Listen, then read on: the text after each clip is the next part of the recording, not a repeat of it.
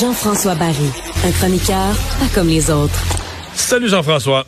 Salut Mario. Le Canadien en action ce soir, c'est le seul match euh, de la, de la semaine. Le prochain va samedi.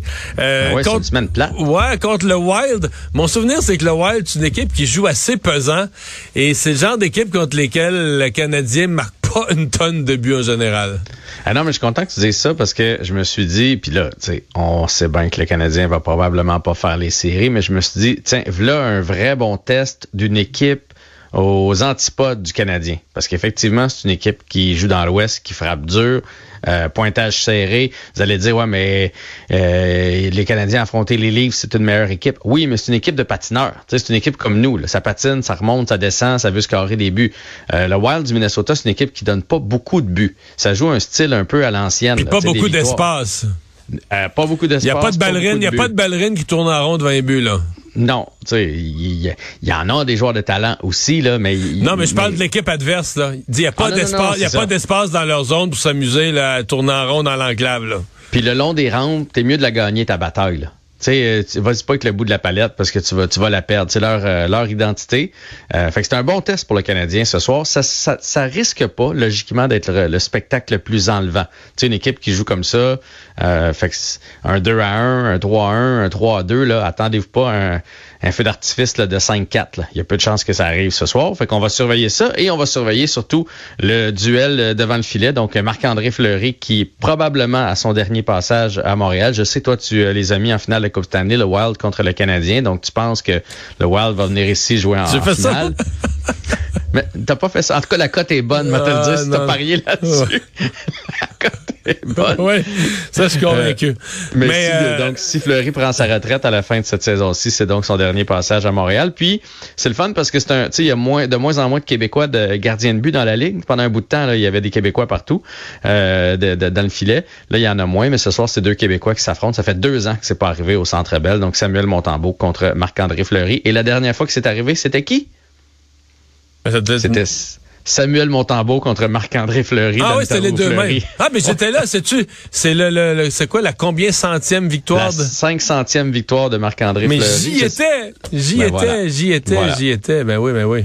D'ailleurs, euh, Fleury avait été accueilli au Centre Bell comme un comme un héros, là, vraiment, versus une ovation absolument, absolument magnifique. Pleinement mérité. Toute une carrière, là. Oui, oui, ouais, ouais, vraiment. Euh, bon, on va surveiller là, comment ça se repositionne les joueurs et trios du Canadien sans Kirby Duck. Ouais, ben moi je vais, je vais surveiller Raphaël Harvey-Pinard qui attend cette chance-là depuis longtemps. Tu sais, l'année passée, il a joué sur le premier trio, mais Caulfield était blessé, donc il a pas joué avec Caulfield. Et mais ils n'ont jamais joué les trois ensemble comme tel. Là. À part au camp, euh, dans le camp d'entraînement, on l'a essayé, puis ça ça a pas mal été. Fait que puis moi j'ai moi Raphaël Harvey Pinard, chaque fois qu'on le met à quelque part, ça fonctionne euh, parce qu'il amène de l'énergie. Euh, je trouve juste que c'est pas on parle d'une équipe qui joue serré, c'est pas le bon test euh, pour mettre un gars de 5 et 7, un gars de 5 et 9 puis un gars de 5 et 11 ensemble, tu sais ça va peut-être être un peu plus difficile de ce côté-là, mais il pousse les autres. Ce que Gallagher faisait dans le temps, tu sais on disait de Gallagher quand tu joues avec lui, t'as pas le choix de te forcer parce que lui, il se donne tellement que t'as quasiment l'air stupide si toi, tu te forces pas trop. Donc, j'ai hâte de voir comment il va répondre à ça. Puis honnêtement, je lui souhaite euh, du succès. Ce serait le fun qu'il s'accroche les pieds comme ça sur le premier trio. Donc, on va surveiller euh, Raphaël Harvey-Pinard. On va euh, surveiller Newhook qui, qui, qui réclamait une place au centre. on l'a entendu en début d'année dire « Je préfère jouer au centre. Je vais jouer à Lille, mais je préfère jouer au centre. » Donc, là, lui, il, remplace, il remplace Doug sur le deuxième trio. C'est en plein ça remplace Doc sur le, deuxième trio. Et l'autre qu'on va surveiller, c'est Brandon Gallagher. Brandon Gallagher, Mario, ça a été l'attaquant le moins utilisé par Martin Saint-Louis avec 10 minutes de temps de jeu lors du dernier match. Là.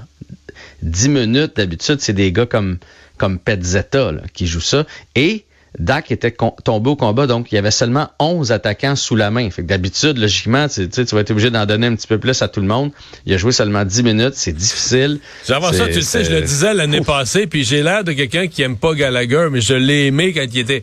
Pour moi, quand Gallagher est sur le jeu, Bon, s'il réussit à envoyer la rondelle dans la zone adverse, la garder un peu le long de la bande, là, il peut faire un peu d'échec avant, mais sinon, quand le jeu repart en direction adverse, quand le jeu revient dans la zone du Canadien, c'est à 5 contre 4. C'est-à-dire que C'est comme si le Canadien joue à 5 contre 4. Il y a un joueur du Canadien qui est trop lent, qui suit plus le rythme, puis que ça devient un désavantage numérique. Puis si sa présence a le malheur, parce qu'on est pris quelque part, de durer plus de 30 secondes, hey, là, là, il, a l'air au bout de son au bout de son sang. Puis tu sais, c'est un petit joueur. Fait que lui, s'il n'a pas sa, sa combativité, il n'y a, pas le reste. Il est encore utile en avant du filet lorsqu'il réussit à aller s'installer là.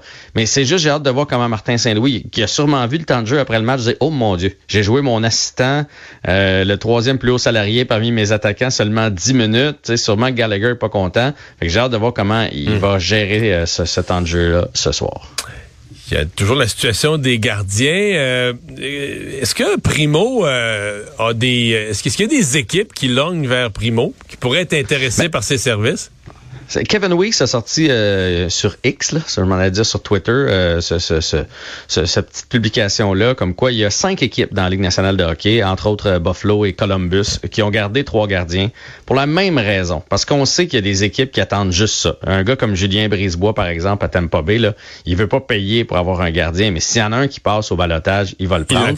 Et Ouais, et Primo, c'est le plus jeune de la gang. Fait que c'est encore plus tentant d'y donner une chance. Tu sais, tout d'un coup, qui, qui exploserait ailleurs. C'est quand même un gros gabarit, donc ce serait tentant d'y donner une chance. Donc, on ne le mettra pas au balotage. Fait que là, là on est pogné avec ça. Fait qu'on espère, c'est plate à dire, qu'il y a quelqu'un qui se blesse à quelque part, un gardien de but, pour qu'on puisse euh, faire une transaction, permettre à Primo de jouer. Parce que sinon, ce qui va arriver, c'est qu'on va le garder avec le Canadien pendant un bout de temps, et après ça, il y a une règle qui dit qu'on peut le retourner avec le Rocket pour conditionnement physique. Fait que c'est ça qui va arriver avec Kaden Primo si jamais on ne trouve pas une place prochainement. Mais on va souhaiter qu'il en tombe un quelque part puis qu'on ait un certain retour. On veut pas le perdre pour rien parce qu'on voudrait pas que ça nous pète en pleine face dans 3-4 ans s'il s'établit dans la Ligue nationale de hockey, même si c'est juste pour être un numéro 2. Ouais. Ouais. C'est euh, un problème. un problème de gardien, mais en même temps, tu dis, on n'a toujours pas un gardien d'avenir euh, pour la reconstruction si on rêve à la Coupe euh, un jour. Hey, on s'en reparle. À demain. Bye. Salut.